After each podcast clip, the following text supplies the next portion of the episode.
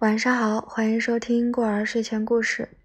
今天呢，我们要分享的文章是《父亲坐在黑暗中》，作者杰罗姆·魏德曼。希望你会喜欢。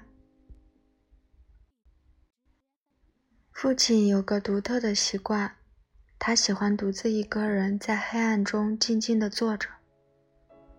有时我回家很晚，整栋房子一片漆黑。我轻轻地进了门，因为我不想吵醒我的母亲，她很容易惊醒。我踮着脚尖走进自己的房间，在黑暗中脱下外衣，然后到厨房去喝水。我光着脚，没有一点响声。我走进厨房去，几乎撞见了父亲。他穿着睡衣，吸着烟斗，正坐在一把椅子上。“Hello，爸爸。”我说。“Hello，儿子。”你为什么还不睡觉，爸爸？就去，他说。但是他仍待在那儿。我敢肯定，我睡着后很久，他还是坐在那儿，吸着烟斗。好些次，我在房间里读书，听见母亲收拾房间，准备晚上睡觉。听见弟弟爬上床，听见姐姐走进房间，听见他梳理时瓶子、梳子的响声。我继续读书，不久就觉得渴了，我要喝很多水，就到厨房里去找水喝。我已经忘了父亲，然而他却还在那儿坐着，吸烟、沉思。你为什么还不睡觉，爸爸？就去，儿子。但是他没有去睡，仍然坐在那儿，吸烟沉思。这使我担忧。我不能理解，他在想什么呢？有一次我问他：“你在想什么，爸爸？”没想什么，他说。有一次我让他坐在那儿，自己去睡觉。几个小时后醒过来，我觉得渴了，走进厨房，他还在那儿，烟斗已经熄了，但他还坐着，凝视着厨房的一个角落。过了一会儿，我习惯了黑暗，拿了杯水喝了，他仍然坐着，凝视着角落，眼也不眨一下。我想他甚至不知道我进来了，我害怕起来。你为什么不去睡觉，爸爸？就去，儿子。他说：“不要等我。”但是，我说：“你在这儿坐了好几个小时了，出了什么事儿？你在想什么？”没什么，儿子。他说：“没什么，只是安静一会儿，就这样。”他说话的方式让人相信，他看上去并不忧虑，声音平静、快乐。他总是这样，但是我不能理解。独自坐在黑暗中，坐在一把不舒服的椅子上，一直到深夜，能有什么安静？究竟怎么回事？我考虑了所有的可能性，我知道。他不可能是为钱的缘故。我们的钱不太多，但是如果他是为钱而焦虑的话，他不会不说出来。也不可能是为了他的健康，他也不会对此沉默不语。也不可能是因为家里任何人的健康。我们的钱少一点，但身体健康，能撞到大树。我的母亲会这样说。到底是为什么？我恐怕不知道，却不能放下心来。也许他想起了在古旧乡村的兄弟，或者他的母亲和两个继母，或者他的父亲。他说他们都死了，他不会像那样沉思他们。我说沉思，这并不确切。他没有沉思，似乎根本就没有想。他看上去太平静了。所以显得很满足，正因为太平静，所以不能沉思。也许正如他所说的，只是安静一下，但这也似乎不可能。这使我忧心忡忡。假如我知道他在想什么，或者我知道他在想什么，就好了。也许不能帮助他，甚至他可能也不需要帮助。也许正如他所说，只是安静一下，那至少我不用担心了。为什么他总是坐在黑暗中？他的心智衰竭了吗？不，不可能。他只有五十三岁，而且和从前一样敏锐、智慧。实际上，在任何方面，他都没有什么变化。他仍然喜欢甜菜汤，仍然首先读《时代》杂志的第二部分。他仍然穿着有翼状护肩的衣服。他仍然认为储蓄可以拯救国家，而关税改革只是赚钱的工具。从各个角度看上去，他都没有变。他甚至不比三年前显老。每个人都这样说。他们说他保养得很好，但是。他眼都不眨一下，孤独地坐在黑暗中，凝视着前方，直到深夜。如果像他所说的，只是安静一下，我会随他去。但我觉得不是这样。我想这是我所不能理解的。也许他需要帮助，但他为什么不说？为什么他不皱眉头、不哭、不笑？为什么他不干点什么？为什么他总是坐在那儿？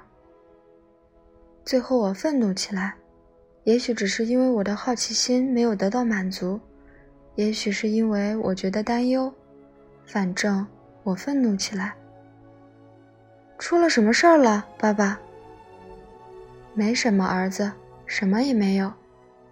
但是这次我决心不让他敷衍过去，我愤怒了。那么为什么你独自坐在这儿？沉思到很晚，这样很安静，儿子，我喜欢这样。我无从继续问下去。明天他还会坐在这儿，我仍然会迷惑不解，仍会担忧。可我现在不会停止追问。我愤怒了。那么你在想什么，爸爸？为什么你老是坐在这儿？什么事儿让你烦心？你在想什么？没什么让我心烦。儿子，我很好，只是想安静一下，就这些，睡觉去吧，儿子。怒气似乎消失了，但是依然担心。我必须得到一个答案，这似乎很傻。我有一种滑稽的感觉，除非我得到一个答案，否则我会发疯的。我仍然坚持着。但是你在想什么，爸爸？到底怎么回事？没什么，儿子，和平常一样，没有什么特别的，和平常一样。我没能得到答案。很晚了，街上很安静，屋里一团漆黑。我轻轻走上楼，跳过那些嘎嘎作响的楼梯，用钥匙开了门，踮着脚尖走进自己的房间。我脱下衣服，想起了我渴了。光着脚走进厨房，还没走进去，就知道他坐在那儿。我能看见他微驼的深暗的身影。他又坐在同样的一把椅子上，肘撑在膝盖上，嘴里衔着熄灭了的烟头，眼也不眨一下，凝视着前方。他似乎不知道我在那儿，不知道我进来了。我静静地站在门口。看着他，一切都寂静不语，但是夜里充满了轻微的声响。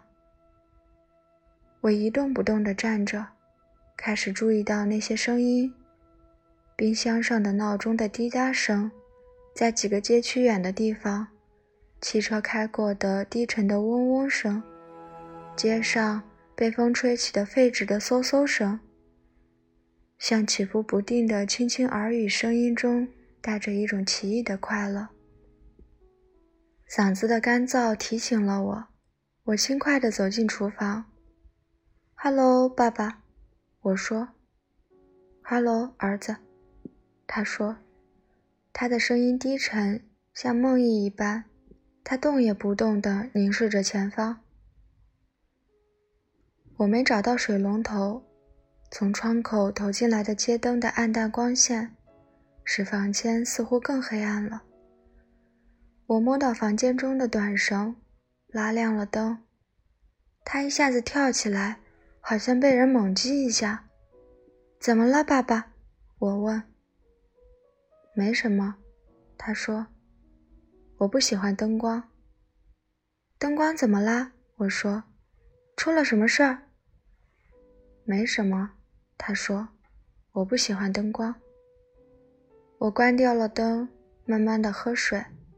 我自己对自己说：“必须安定下来，我定要弄个明白。”你为什么不去睡觉？为什么你在黑暗中做到这么晚？这样很好，他说。我不能习惯电灯。当我在欧洲还是个孩子的时候，我们没有电灯。我的心猛地跳了一下，很高兴又缓过气来。我觉得开始明白了。我记起了他童年在奥地利的故事。我看见一脸笑容的克雷契曼和祖父一起站在酒吧柜后面。很晚了，客人们都离开了，他还在打盹儿。我看见了烧的炭火最后的余焰，房间已经变暗了，越来越暗。我看见一个小男孩伏在壁炉旁边一堆火柴上，明亮的眼睛一动不动地凝视着已经死灭的火焰，残留下来的余悸。那个男孩就是我父亲。我又记起那不多的几次快乐的时刻，我静静地站在门口，看着他。你的意思是没出什么事儿，爸爸？你坐在黑暗中是因为你喜欢这样，爸爸？我发现很难不让我的声音不高上去，像快乐的叫喊一样。是的，他说，开着灯，我不能思考。我放下杯子。转身回自己的房间。晚安，爸爸，我说。晚安，他说。接着我想起来，转过身来。你在想什么，爸爸？我问。他的声音好像是从很远的地方飘过来，又变得平静起来。没什么，他柔和地说。没什么特别的。好啦，今天的分享到这里就结束了，晚安。